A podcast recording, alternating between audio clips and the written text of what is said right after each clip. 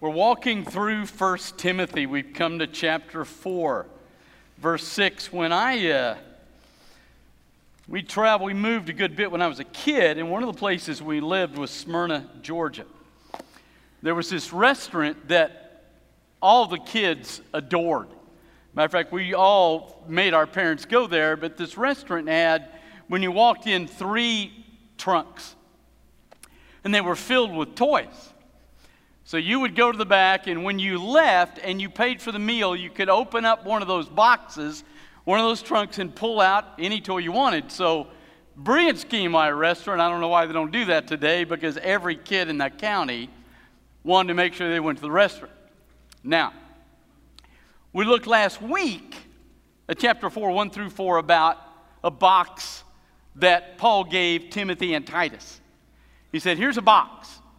It's got all the truth that you need to know about God and about yourself. Not everything you can know about God, not everything you can know about yourself, but everything you need to know is inside this box. And I want you to take this box and make sure of two things that you don't add anything to it and you don't take anything out, that you take the whole box, you pick it up, you take the stuff in it, and you deliver it to the church.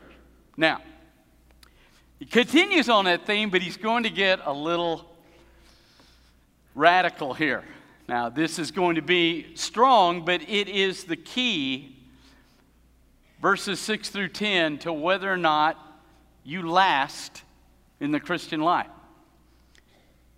You know, if you really try to live for Jesus, there are two things you will discover to be true. It's emotionally exhausting, it's physically exhausting at times when you really, really stand for Him. Over the last, I would say, six, seven years, I've seen more people leave positions of ministry than I've ever seen before in my life. And I don't mean just quit the ministry, I mean quit the faith and leave and pack out. It has been amazing to me. And part of the reason is sometimes because they're not believers, and sometimes it's because of verses 6 through 10. So we're going to walk through this, but understand this is not an option for you. If you don't do what he says in 6 through 10, you won't last. Now, that's strong, but it is what he says. I always wear pink when it's a hard sermon so you'll keep focused. So here we go. Verse 6 While you deliver these things, that is, the things in the box, to the brothers, you will be a good servant of Christ Jesus. So he says to Timothy, Look, you got one job, dude. Take what's in the box, pick it up, and give it to your brothers. Same principle with Titus. He's on the island of Crete. There are all sorts of cities on the island of Crete, and he tells Titus in the first chapter Look, I want you to put an elder in every church there, and then I want you to take the box I've given you that you know, and you pick that box up and you give everything in box to those elders so they can give it to the church. The church has been built on this box. This is the box, it's what's in the scripture. So you have the box in front of you. So my job is to tell you what's in here. Now, this is why I am passionate about going book by book, verse by verse. Otherwise, if I don't go book by book, verse by verse, what I will do is what every other pastor does that doesn't do that. I will look in the box and figure something I like and pull it out and tell you about it. If you go book by book, verse by verse, you just walk through the box sequentially and you pull out the stuff whether you like it or not. So he says, I want you to take this stuff and give it to your brothers. And look at the next thing. Having been nourished by the words of the faith and of the good teaching which you have followed, he said, Timothy, you know this has impacted you. Now, most of your translations are going to say train there. The Greek word actually means to be nourished. Matter of fact, there's a Greek word he will use throughout these pastoral epistles, 1st, 2nd Timothy, and Titus, called hugiadzo, which is a word we get hygiene from. And the idea is that if you're going to be healthy, it's going to be based on this teaching. No church is healthy that isn't based on the correct pulling out of this box and delivering those truths. And Timothy, he says to Timothy, look, you take those things to everybody, and you know it's worked in your own life. And then he says this But the irreverent and silly myths reject out of hand. Get them out. There's always two kinds of teachings that damage church. We talked about this first chapter. There's heresy, and then there's goofy. And sometimes it's goofy. We had uh, some people that were extremely close friends of ours in one of our other churches. And they got caught up in an incredibly goofy teaching.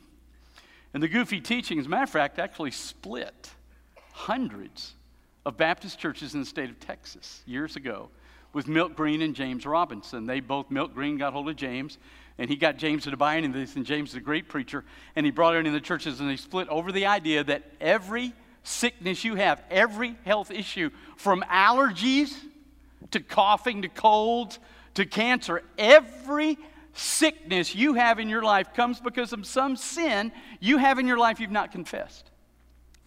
And this family that we were extremely close to bought into this. So that my son, who was born with congenital issues that required four surgeries, their statement was that somewhere in the pregnancy, I or Peggy must have sinned to have caused that. Now, I will assure you of two things. One, we probably did sin inside those nine months. I'll go with that one. But I will not go with the idea that whatever we did caused my son, out of our sin, to have an issue. But that's the goofiness of the teaching that began to permeate, I mean, literally hundreds of churches across Texas. Matter of fact, he came to, the dad came to visit me in the hospital on one of the moments, and he sat down and he said, Listen, he was telling me about his belief, and he said, Listen, I, man, I've repented. I don't even have allergies anymore. I've repented. And I'm thinking, Well, I'm going to find the sin that'll get rid of my allergies. I'm good with that. so tell me what it is. So he went through all this deal. He said, I don't even have colds anymore. I mean, it was getting just outrageous. Not normally this way. Well, I probably shouldn't say that either. Need to repent of that one. So I looked at him and I said, Do you wear contacts? Well, yeah.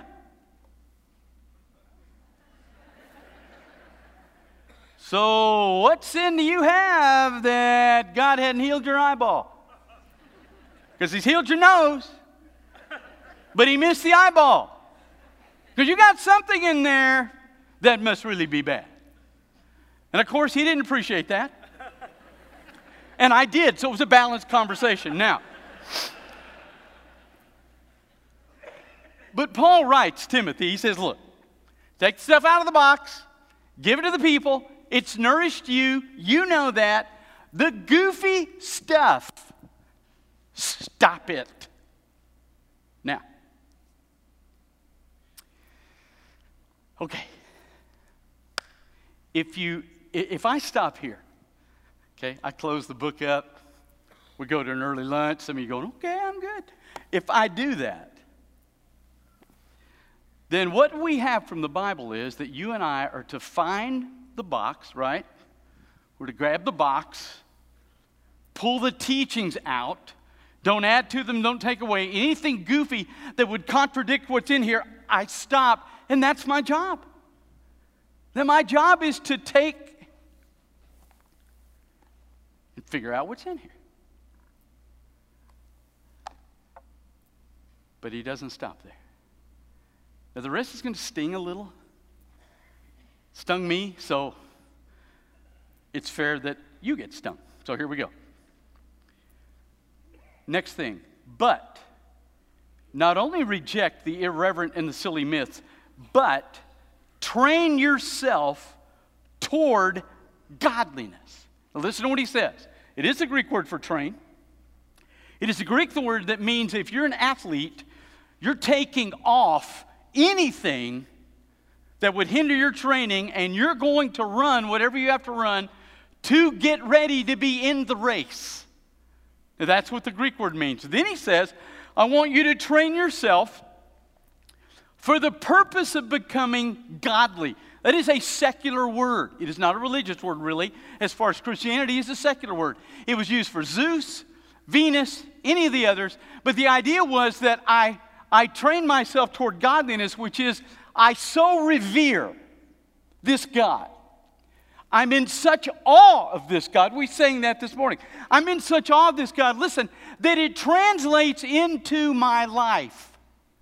So, godliness, that Greek word eusebion, we saw it in the first chapter, is not just an idea that I feel good about God after I train myself. No, I'm in such awe of God, which is radically different than what you feel.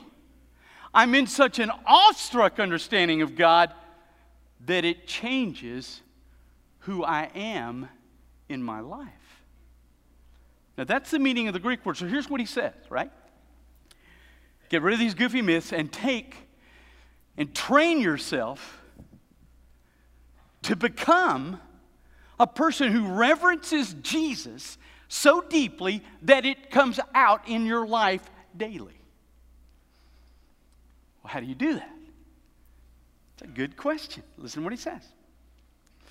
Bodily exercise profits a little bit. That doesn't mean you shouldn't work out. If you're running marathons, keep doing it. I don't understand you, but you keep doing it.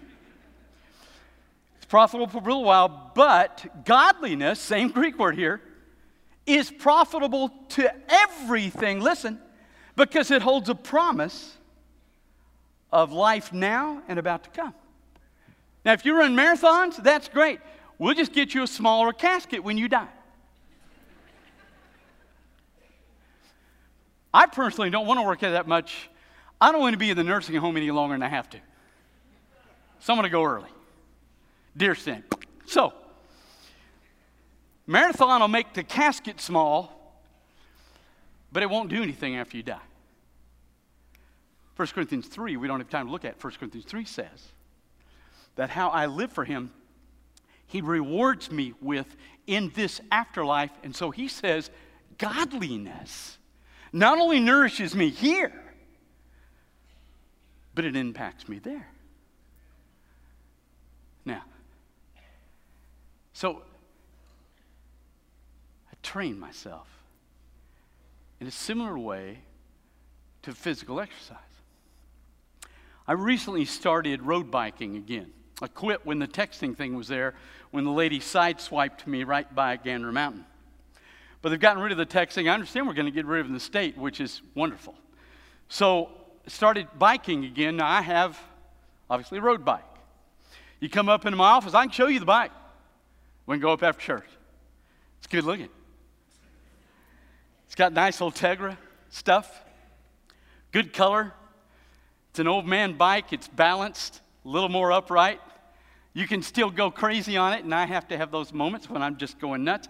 You can go crazy. It's really good looking. The cables are routed through the. I mean, it's, it's cool. I can bring you up and show you my bike. But I'm not training with it unless I get on it and take it out and do something with it.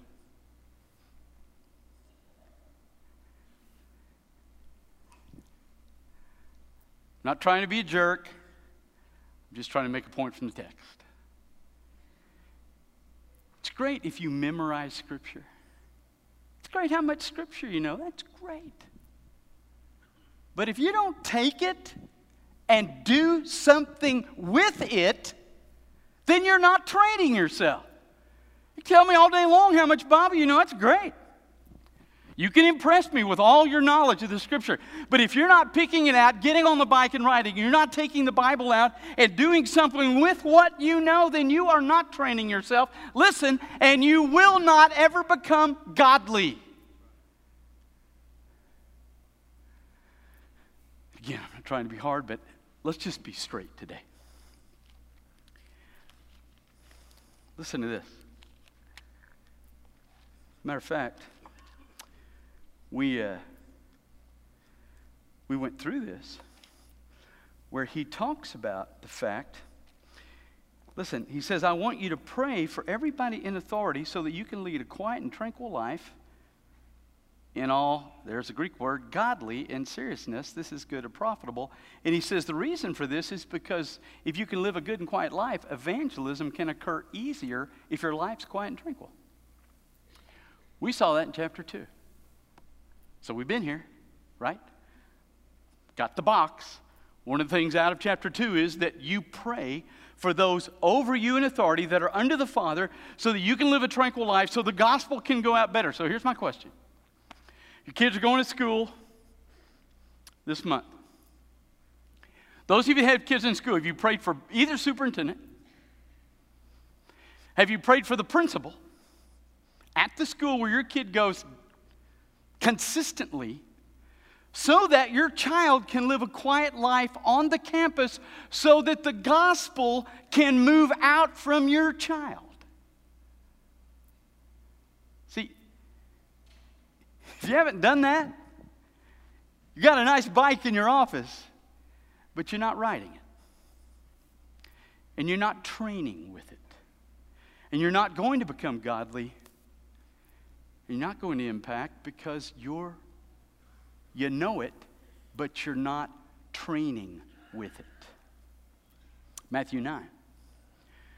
John the Baptist's disciples came to Jesus and said, We got a question.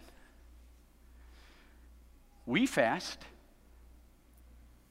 and the Pharisees fast. Well, there's your thing, they fast.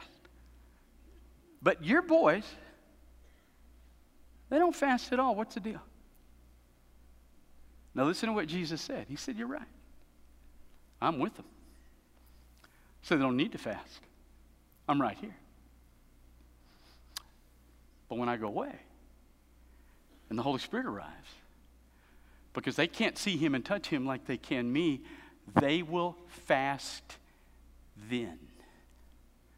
So you can impress me with all the scriptures you know about fasting. You can tell me how smart you are. You can tell me about a three day fast and a 40 day supernatural fast and a fast. You can tell me all that stuff. But if you don't practice fasting, then you're not training yourself for godliness.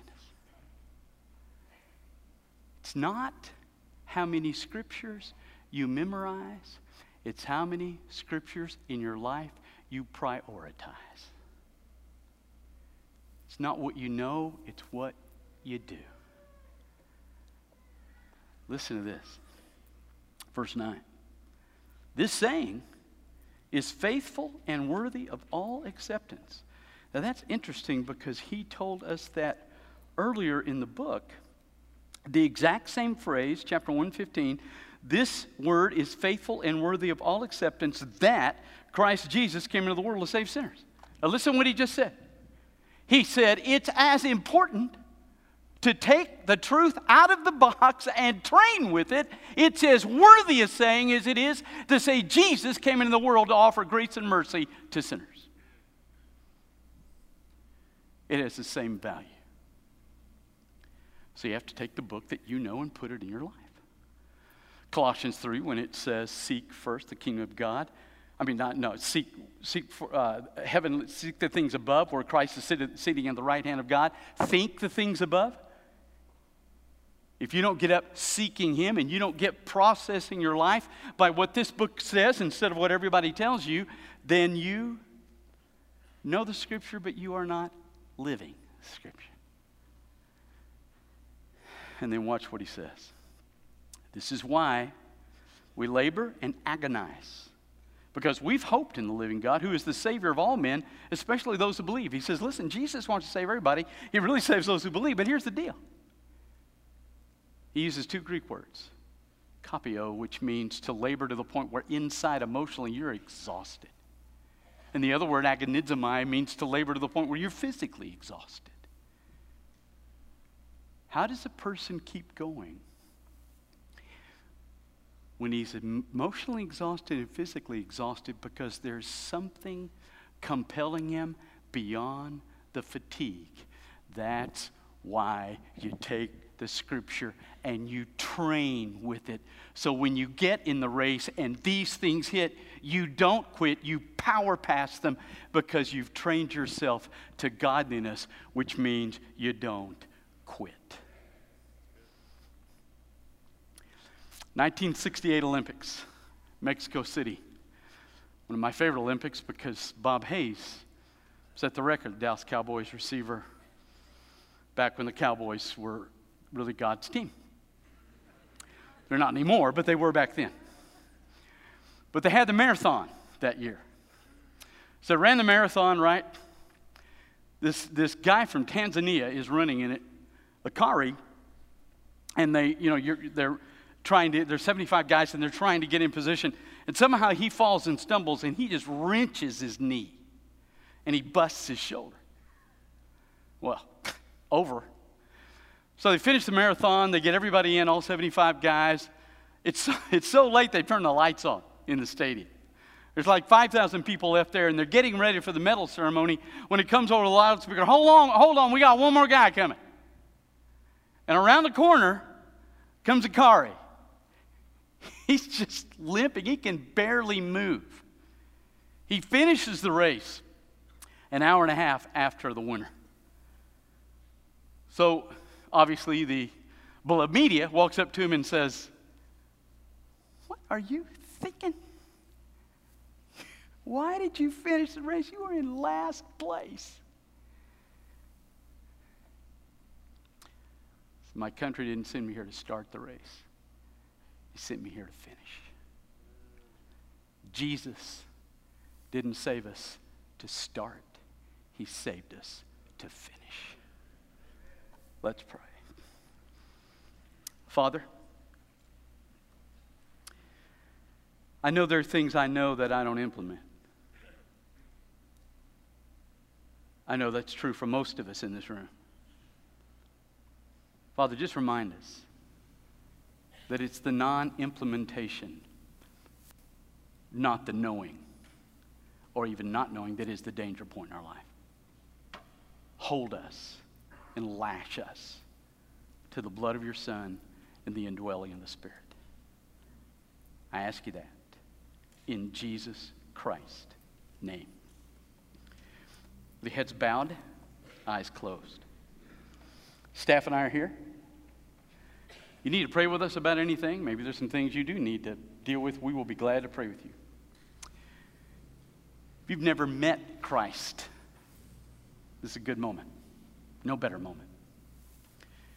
If you're here and God's calling you to be a part of this fellowship, as the Holy Spirit speaks to you this morning, you respond.